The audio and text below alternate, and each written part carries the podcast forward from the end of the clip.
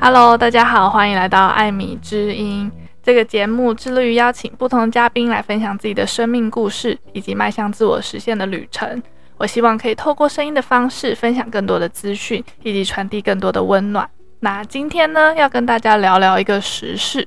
不晓得大家最近有没有追到一个新闻，是关于电影《攻其不备》。那我觉得非常刚好，我一直以来都有听过这部电影，然后一直听说这部电影很厉害，但是我一直都没有机会去看。然后上个月。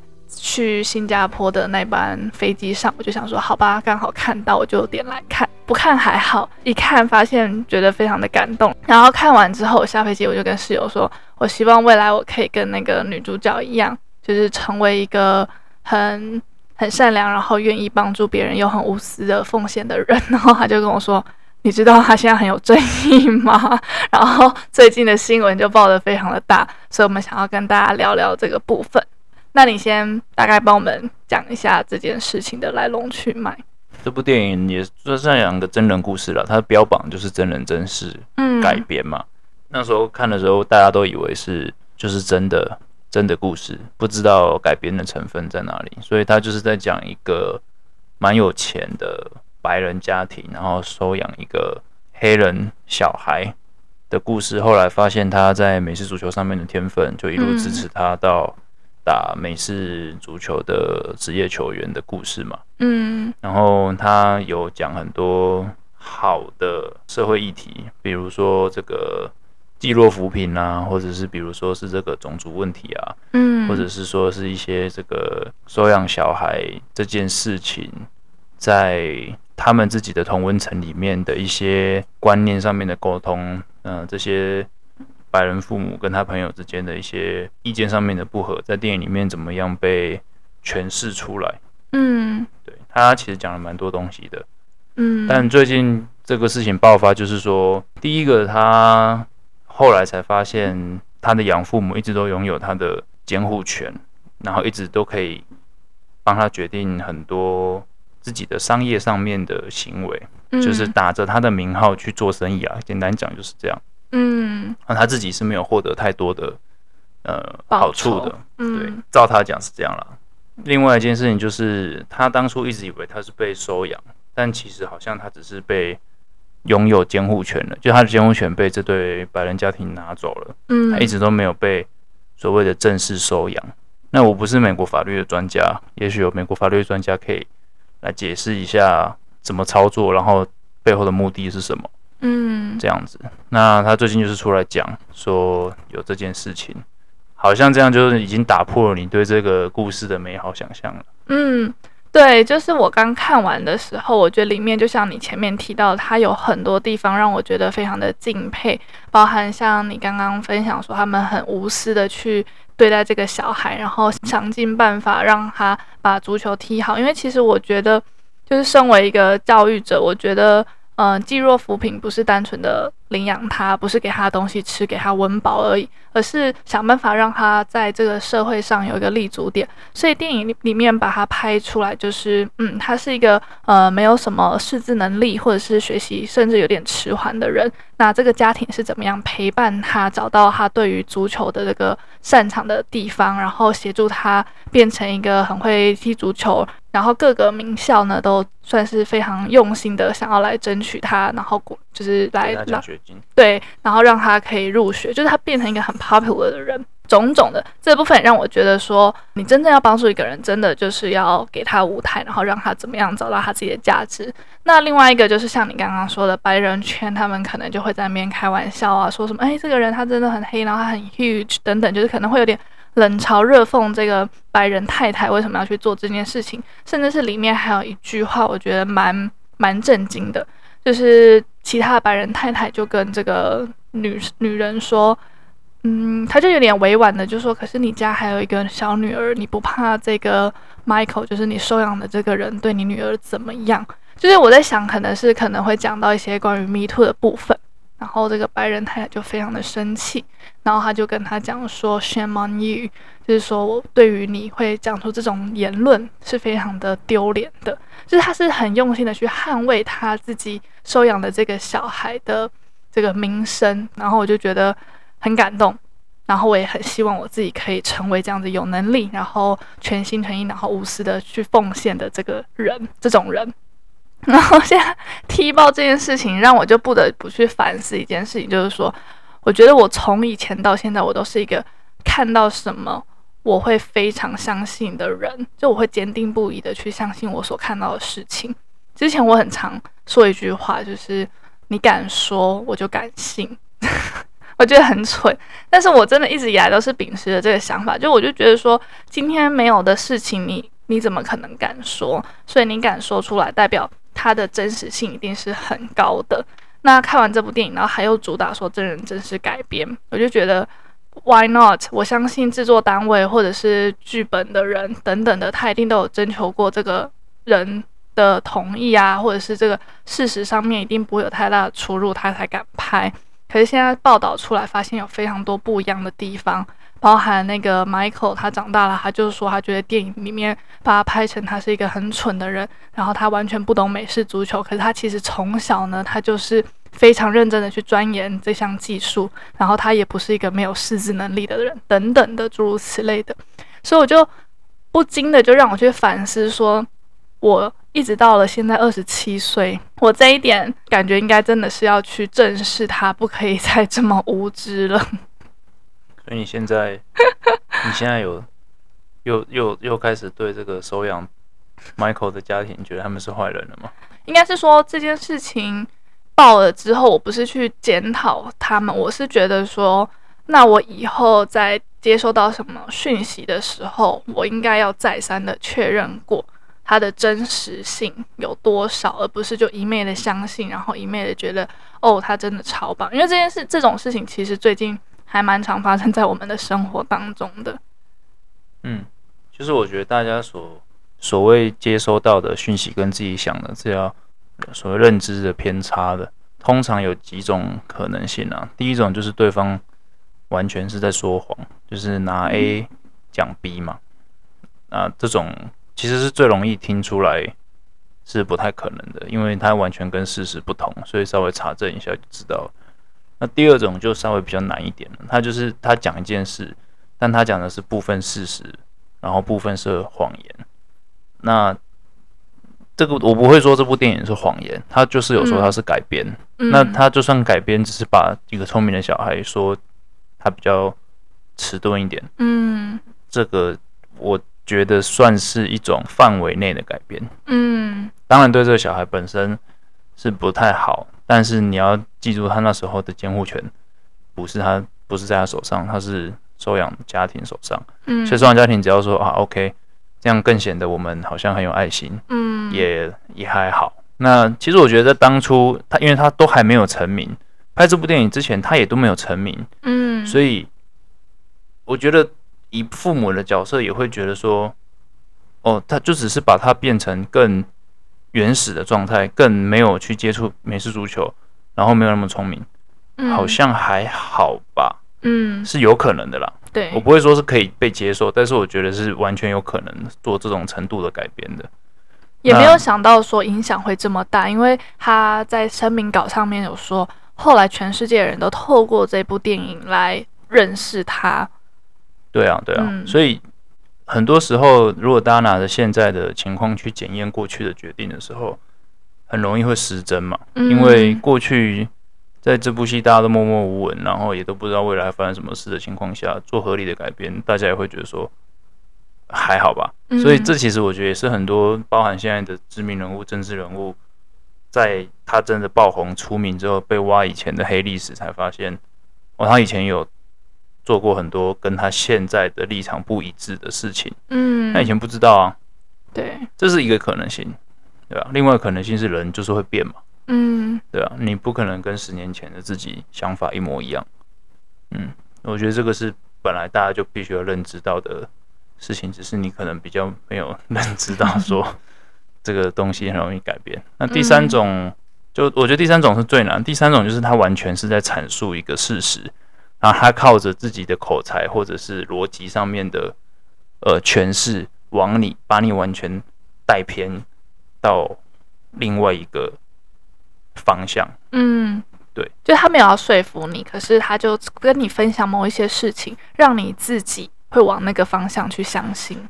对。就像比如说拿一个比较笼统的概念来讲，比如说现在全球通膨是一个普遍的现象，它背后可能有一百种原因。嗯，但是我今天假设有特定立场的话，我就可以随便串联某一种原因，就是直接拿我自己想要特别拿来发挥的一个原因来串。比如说，我想拿乌俄战争来借题发挥，我就会说啊，通膨是因为乌俄战争，嗯，所以怎么样怎么样怎么样，所以我们应该要。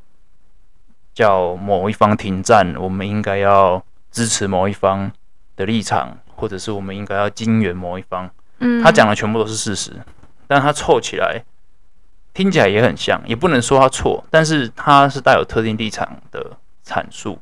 我完全可以再换一个地方发挥啊，通膨是因为中美贸易战是打开关税壁垒啊，所以呃，我们应该要支持。美国跟中国的关系变好，这样子才可以解决通膨。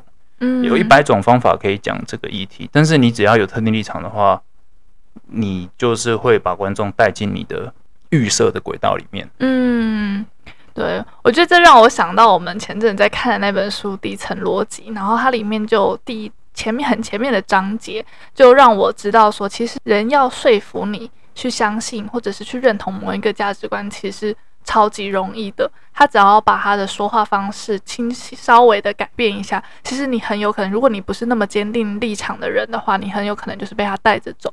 例如说，他有讲到一个章节，就是当一个人想要灌输你某个观念的时候，他只要在他的嗯句子前面加个为什么就好了。例如说，好，我今天问你说，诶，为什么你总是没有办法赚很多钱？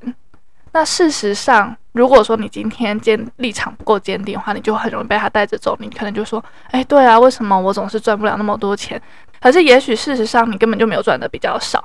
那我也想到说，之前也有人就是想要，可能也是想要挑战我吧。然后他也会跟我讲这种事情，就是说：“嗯，你知道为什么你在某某领域一直会那么挫折吗？”但其实我当下的想法是我没有很挫折，所以我并没有被他影响。但如果我今天是一个立场可能比较容易被动摇的人，我就会可能就会被他预设的立场给带进去，我可能就会去自责我自己，或者是就会真的很难过，就说对啊，为什么我在这边总是这么的挫折呢？是不是我真的有哪里做得不好啊？等等的句话。所以大家如果说在跟人家聊天呐、或者是说在接受某些资讯的时候，就是可以小心不要被这样子的话术给影响到了。然后我就发现说，你其实是一个在这个方面很有敏锐度的人，就是我觉得你不太容易轻易的就去相信某一件事情，我觉得是很棒的一个能力耶。你要不要跟大家分享你是怎么做到的？就是常常被骗就会。我觉得跟我在公政府部门上过班有关系。真的吗？嗯，这个这个社会普遍来说，就是一个一般的公众权威。就是大家在是，就是大家在一般的媒体上面看到的，嗯，权威啊，有流量的人，有流量的机关，或者是有一些公权力的单位，他们绝对不会轻易的承认自己的错误。嗯嗯，政府也是，呃，网红也是，嗯，很很难啊，叫就是叫他们直接出来道歉也是很难。我随便举就一堆例子，虽然我自己很爱看老高的影片。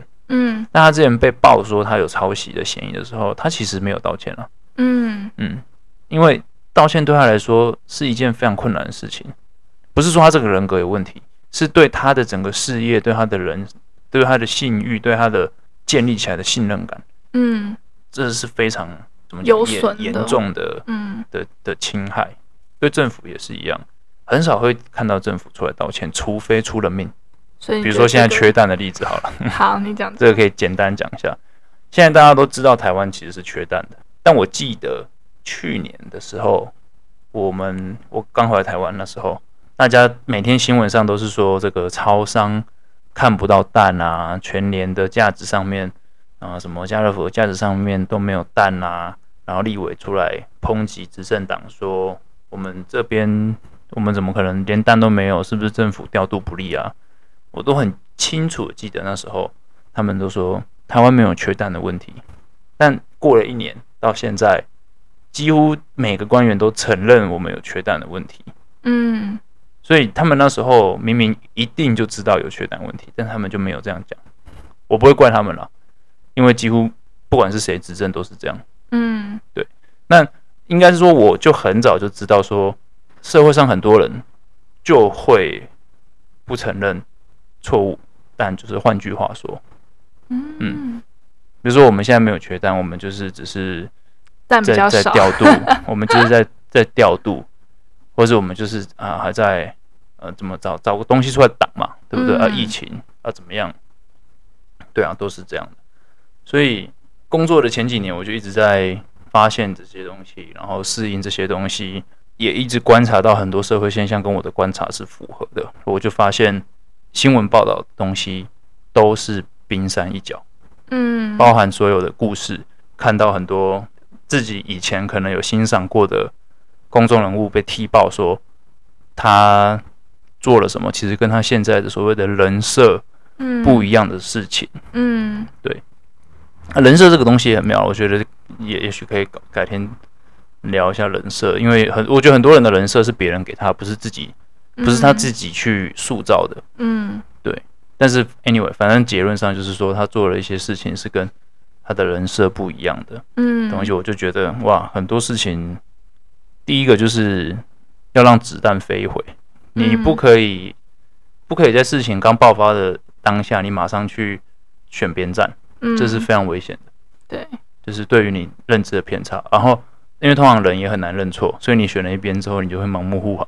啊，对，就像。最近农业部长下台的事情，嗯，很多人就会说他是个好部长，他是个坏部长，什么什么的。我觉得真的太难了。每个人在做一些事的时候，他一定会有做好的事情，一定会有做坏的事情。到底要怎么评断他是好部长还是坏部长？他有做一些好的政策，他有做一些坏的政政策。然后再来就是，我觉得有些事情蛮可笑的，尤其是可能大家不懂政府的运作了，就是很多他推动的政策不是他一个人可以决定的。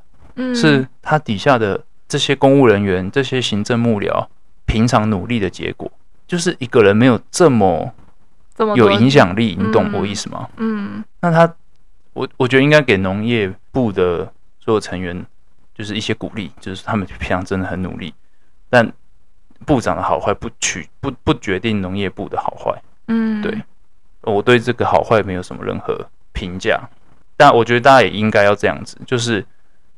大家之后再看这种专业政治幕僚或专业政治人物的时候，应该去看那些政策，然后去对议题下功夫，不然就很容易被风向带跑。嗯，就你看事情，你又混杂个人情绪，你又混杂对政党的偏好，你又混杂一些特定发酵的热度去看事情的时候，你根本看不到问题在哪里。嗯嗯，确实。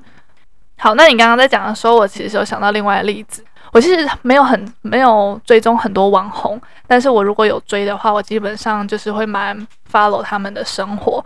然后你刚刚讲到人设这个这些部分，我就觉得说，对，确实，我都会以为说他分享出来的就是这样。可是就像你说，他分享出来的有时候只是冰山一角。然后，因为最近可能因为跟你在一起，所以可能对于永续就会有比较有概念，或是对于有机等等的，我就会很希望说我的生活可以朝向这个部分去去努力。然后我就看到一个一个网红，然后他就是创立了一个新品牌，是一个母婴品牌。然后它的主打商品呢，就是宝宝的一些浴巾啊、口水巾啊等等的。然后他的第一波产品就是一个很贵的口水巾，然后他在分享他的口水巾这么贵，是因为巴拉巴拉各种原因。那其中呢，他就是分享出来有很多不同的检测，就说他们的口水巾都是嗯有通过什么什么认证，然后他是不加什么什么什么东西。然后我就是被他整篇的线动就整个烧到，即便我现在完全没有小孩。也目前没有生小孩的打算，但我记得我那时候看完限动，我就拿给你看，我就跟你说，我以后如果生宝宝，我全部的产品都要用他们家的，就是我会很疯，就是我会整个对于这个品牌的忠诚度会忠诚到一个很不可思议的境界，因为我就觉得这个创办人的理念或者这个创办人的价值跟信念让我非常深信不疑，然后让我愿意多花一些钱，然后支持他。然后你一看到就直接跟我说，这个外面的毛巾也不会添加这些东西。然后我就说：“是吗？”你就说：“嗯，不然你问某某某。”然后那我们有一个朋友，他就是在做毛巾的。然后我就马上打电话给他，问他这件事情。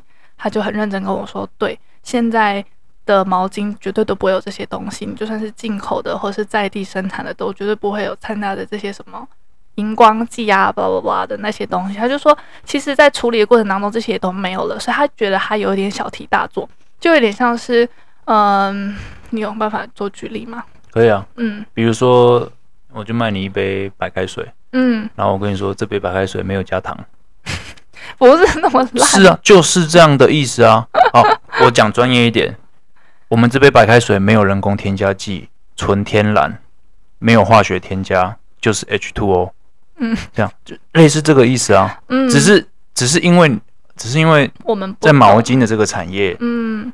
你我们不懂，嗯，所以他写一些字，你看起来就会觉得很哦，好厉害，他没加这个也没加那个，哎，嗯，他本来就不会加，就像白开水里面本来就不会加糖、加盐、加人工添加剂，嗯，是一样的意思啊，嗯，好，但是我我还是要帮他平反一下，嗯，我我想有可能他自己也不知道，如果他是网红背景的话，嗯，他可能就是工厂里跟他说。我们没加这个，我们没加这个，我们没加这个，我们没加这个，这样他就觉得哇，好棒哦，嗯，都没有加这些，表示一定很安全，对，所以他就拿出来讲。然后他也很想要对他的消费者负责。当他做这件事，我我那时候也跟你说一样的话，他没有讲错，嗯，但他讲了废话，就像你刚刚说的第三种。对啊，就是他他讲的都是事实，嗯，但这些东西他只是想要带去一个结论，就是说，他的我的产品是符合我们的理念，我们的理念就是什么，要让宝宝安全，要让什么怎样怎样的。这些东西，然后它的价值在哪里？所以它的成本就会相对比较高，诸诸如此类的，嗯，但这就是他去包装他产品的一种方法。对，所以我要讲的就是说，我觉得大家在，就是可能在接收某一些讯息的时候，我们可以多留意，然后不要跟我一样，嗯，马上就去对某件事情深信不疑啦。其实就是我们所谓的批判性思考能力。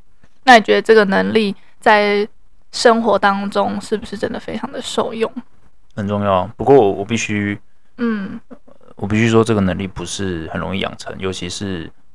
现在每个东西都分工到越来越精细，然后对很多专业的，不管是食品、衣服、车子什么，嗯，它实在有太多细节了，很难全部都了解。嗯，但是我觉得，我觉得就是只能对生活的事情大大小小保持好奇心。嗯，然后对于新出来的一些标章，我现在很多人看到标章，看到。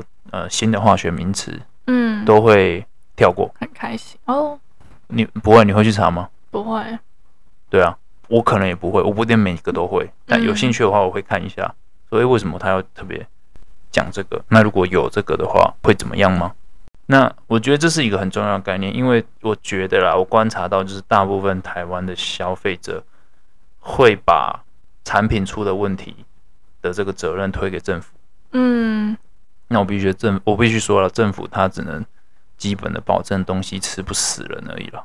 嗯，对，用了这个东西到底对身体好不好，或者是说会不会有坏处？如果有坏处的话，多坏啊！我再讲回去之前这个核废水的问题嘛。好，这个水里面是可以有这个处理水的存在的，但这个标准可以多低？那是谁定的这个标准？嗯，那如果真的有，我们可以喝吗？喝下去会怎么样？那每天可以喝多少？这种东西就是变成，我是觉得每个人如果对自己的健康，或是对自己的生活品质有有在意的话，自己就应该要花时间做点功课。可能其实也不会很久，如果养成习惯再查的话。嗯，包含你刚刚说的母婴用品啊，嗯，包含吃的食物啊，鸡蛋的问题也是啊，对啊。你要不要讲一下鸡蛋的部分？如果我还不知道的人的话，嗯，我可以懒人包一下，嗯，这是我自己的结论了，嗯，我没有什么政治偏好，单纯讲这件事情的话，嗯，就是其实从去年开始，全世界就缺蛋嘛，嗯，台湾也开始缺蛋，那这是天然的现象，不是什么人为的。那也许因为缺，所以有一些厂商他会存库存什么什么的，这就不讨论。好，那大部分台湾的蛋其实本来就都是本土的蛋，很少进口的蛋。嗯、台湾有在人有人在进口蛋，那就是为了一些呃，通常是非常大的通路，比如说麦当劳这种，他们就会自己固定的从国外进口蛋来来卖。那一般的通路，Seven Eleven、全联、家乐福这种。都是本土的洗选蛋，嗯，好，那洗选蛋基本上就是常温蛋，没有冰的蛋，嗯，那超商有两种蛋嘛，一种是放在冷藏柜的，一种是放在常温柜的那种没有冰的蛋，好，洗选蛋就是没有冰的蛋，那洗选蛋的保存期限大概落在两个礼拜在一个月之间，因为它都是常温，而且它又有用水洗过蛋了，所以它不能放太久。好那我们这次缺的就是缺这种蛋，好，那政府为了提升台湾蛋的量，就只能去进口，嗯，在短期内了，长期当然是去培养，看有没有更多人愿意呃来产蛋啊，或者是一些配套措施之类的。好，那短期就是进口嘛，那直接讲问题就是说，进口的蛋是冷藏蛋。但是呢，因为进到台湾来，台湾没有很完整的储存、运输、物流、冷藏蛋的这种配套措施，所以就有些业者他把它拿去当洗选蛋处理，然后就造成产地跟保存期限的混乱。嗯嗯，这是问题。然后蛋有没有流进市面？然后有没有消费者已经使用了，或者是怎么样？呃，不知道，听说是没有，嗯，听说了，有也很难说，对啊，嗯，所以鸡蛋事件是这样。那讲我个人的结论啊，我个人的结论是这件事情绝对是一个问题，但它不只是鸡蛋的问题，这次是鸡蛋，下次。我不敢说了，但是下次也许哪一些产品也会有类似的问题。其实食安问题一直都是大事嘛，从我有记忆以来，像油的事件啊、牛奶的事件啊、起云剂啊，然后地沟油啊，然后现在这次这个蛋啊，所以食品这个问题，它一直都是我觉得台湾人嘴巴上说很在意，但实际上其实根本没有这么在意的事情。嗯。拿我自己以前好了，我我我现在开始有点改了，但我以前就是，反正我去超市买什么就买最便宜的，嗯，我就是要价格敏感消费者，但不太会认真的去关心这个产品到底是哪里来的，它为什么有的产品比较贵，有的产品比较便宜，它真的单纯就只是贵起来去骗你钱吗？嗯，不一定吧，对不对？有些东西贵是贵有价值的。一直的去追求 CP 值，我不觉得它是一个对自己的身体健康、生活水准，或者甚至说这种包庇他的这种产业链，它本来就有存在的瑕疵的事情。你等于说你在鼓励他们做这件事情，嗯，因为你压低他们的利润，他们就只能用一些不正当的手段去弥平这些他们原本应该赚到的利润嘛，嗯，所以我现在就会比较关心。每个产品它到底是怎么来的？然后它如果是赚它该赚合理的利润，就算多花一点点钱，我也愿意。嗯，因为真的你吃下去，就算你真的告赢了等等的，但是你的身体健康也回不去了。对啊，对啊，嗯、就是出事了之后没有赢家嘛。嗯，对。那这个是食品的部分。那如果说是，例如说知识或是资讯的接收量，我觉得保持一个批判性思考也是蛮重要的。就是像我前面说的，不要一昧的就相信自己所看见或者所听见的。那你有没有什么一些小撇步可以让我们慢慢培养这样子的技能？我觉得，与其说批判性思考，好像很凶。我觉得保持好奇心是最重要的。嗯，要随时让自己可以去吸收新的知识。然后吸收新的知识有一个很重要的前提，就是其实基本的知识储备要够大。嗯，大家以前都会觉得我学物理化学干嘛，以后用不到。嗯，其实是用得到的，不常用而已。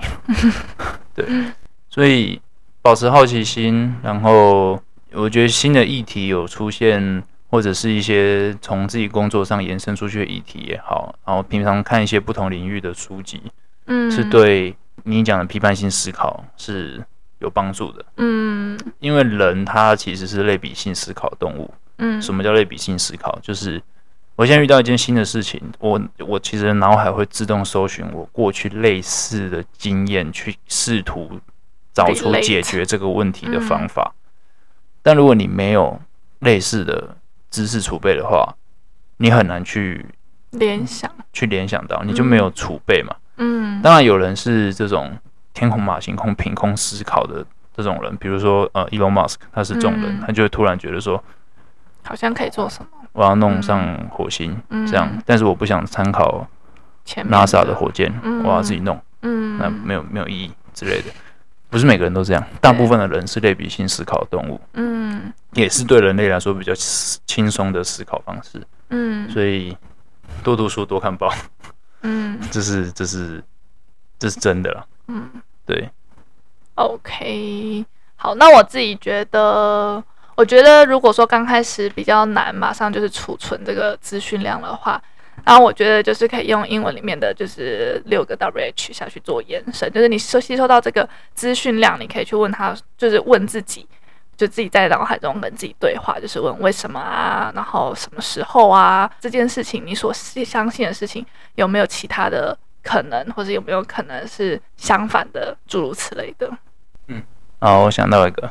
我觉得是蛮务实的做法，就是台湾人其实不太喜欢，也不太常讨论社会议题，嗯，非常少。我自己是会看对象，如果是不熟的朋友，我就不会讨论，因为我懒得浪费力气去说服或者是去讲自己的意见。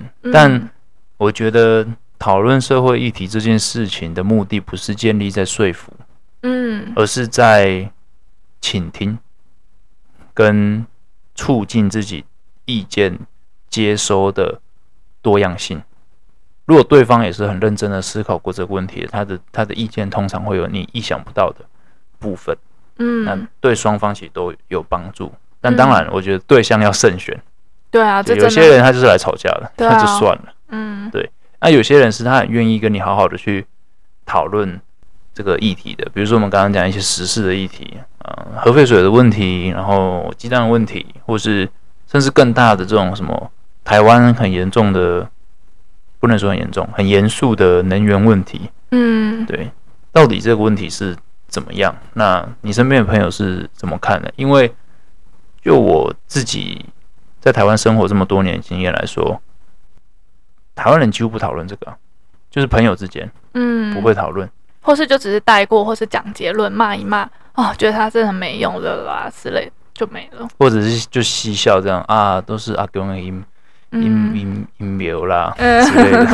对对对对，但我我我们在美国的经验是，其实大家很喜欢讨论这个问题，其实可能也没有对错，好，甚至可能没有意义，甚至可能就没有解答，对，就是没有结果。可是就会让我知道说，哦，原来大家是关心这个。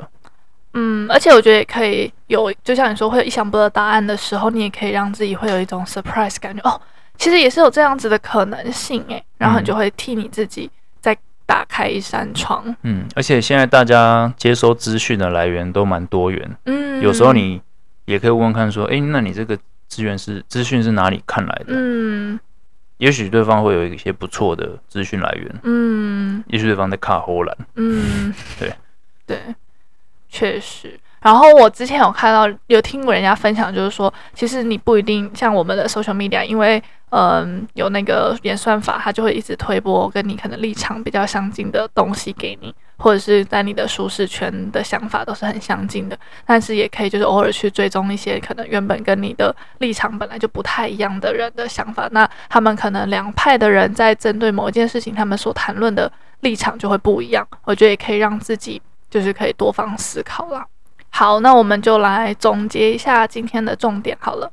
所以第一个就是不要轻易的有立场，不要第一时间，嗯，不要第一时间就去选边站。就是有时候事情一爆发，或是你接收到某一个资讯的时候，可以先在脑中就是问问自己这件事情的真实性，然后想想说有没有其他的可能等等的。那最后呢，再下决定也不迟。